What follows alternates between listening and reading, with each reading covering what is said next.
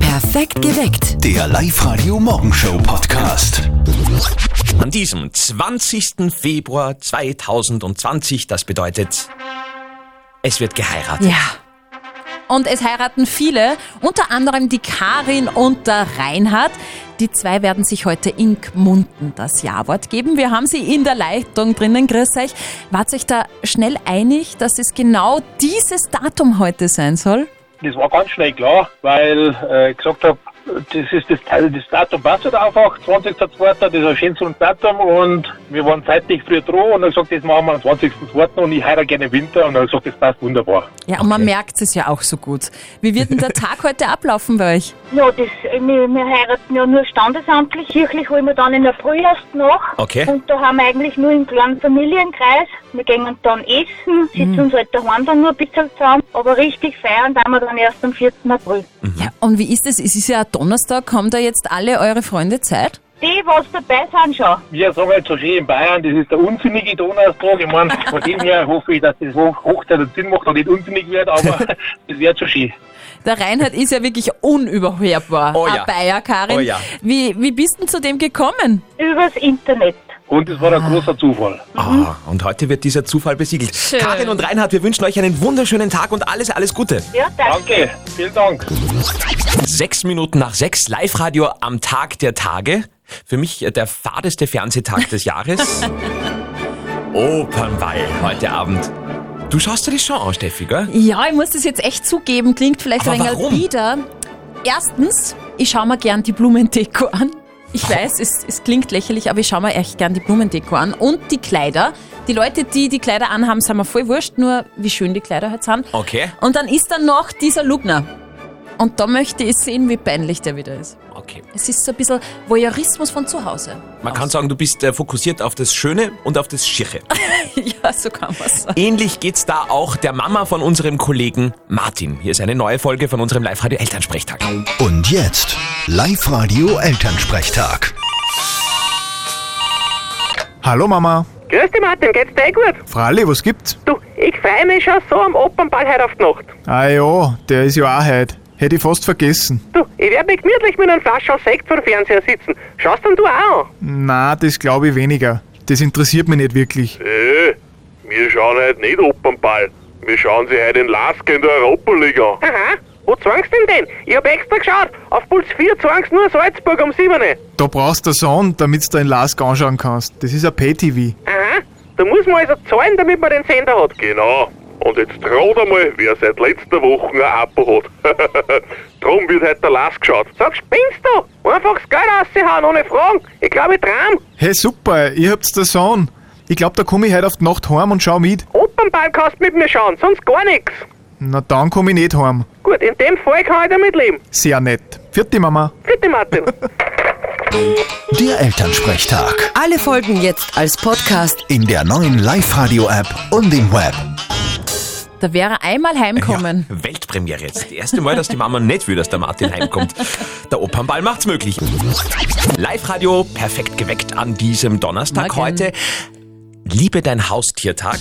Und das ist Ah, ja, glaub, dein Feiertag heute, Steffi. Du hattest mal einen Hasen namens Cotti. Ja, Scotty hat da geheißen. Es war ein Lilliput-Kaninchen, ein graues, ganz, ganz süß, hat in meine Handfläche gepasst.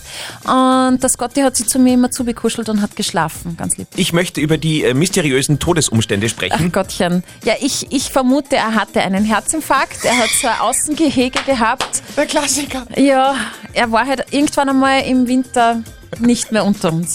Ja, aber er hat einen Herzinfarkt gehabt, hat meine Mama gesagt. Du, ich hab mich draufgesetzt, aber er hat bestimmt einen Herzinfarkt gehabt. ja, genau. Liebe dein Haustiertag heute oder wie man bei RTL sagt, Bauersuchtfrau. Oh Gott. ja. Hier ist perfekt geweckt bei Live Radio an diesem Donnerstag, an dem es mir jetzt ein bisschen besser geht, weil diese Studie zeigt mir, ich bin nicht alleine. Okay, was? In Österreich ist jeder dritte Single. Das Jeder ist schon dritte. Viel, oder? Das heißt, also ich bin vergeben, eins, äh, Walter von den Nachrichten ist verheiratet, zwei, ah, du bist die drei. Ja. Okay, okay. Aber es ändert sich bestimmt bald.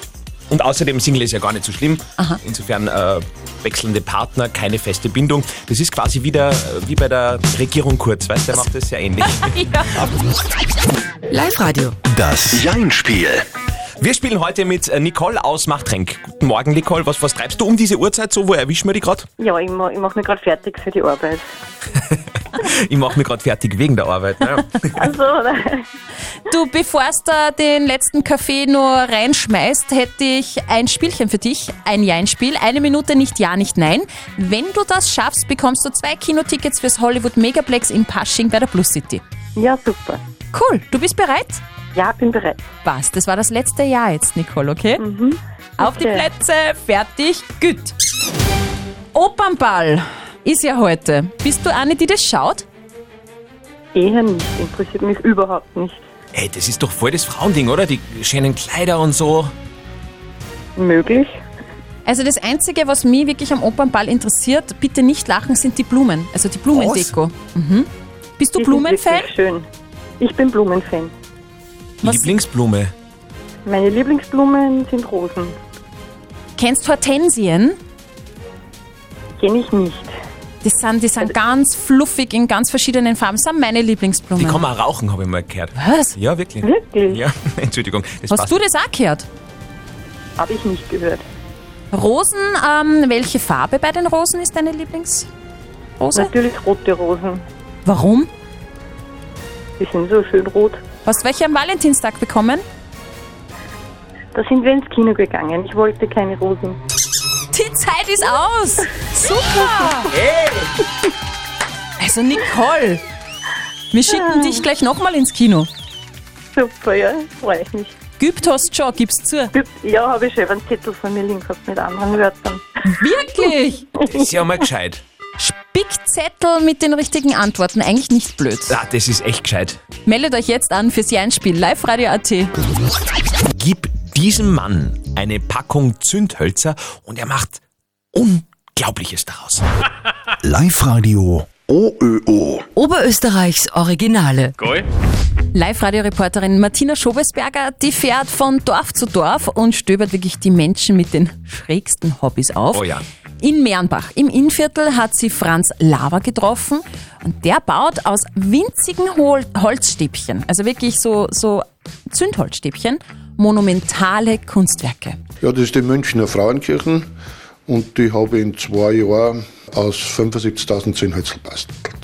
2000 Stunden lang hat Franz Laber mit Engelsgeduld Leim auf Zündhölzer gepinselt, bis ein riesiges Kunstwerk in die Luft gewachsen ist. Da ist 1,20 Meter hoch mit den Türmen da und 1,20 Meter lang und breit 60 Zentimeter.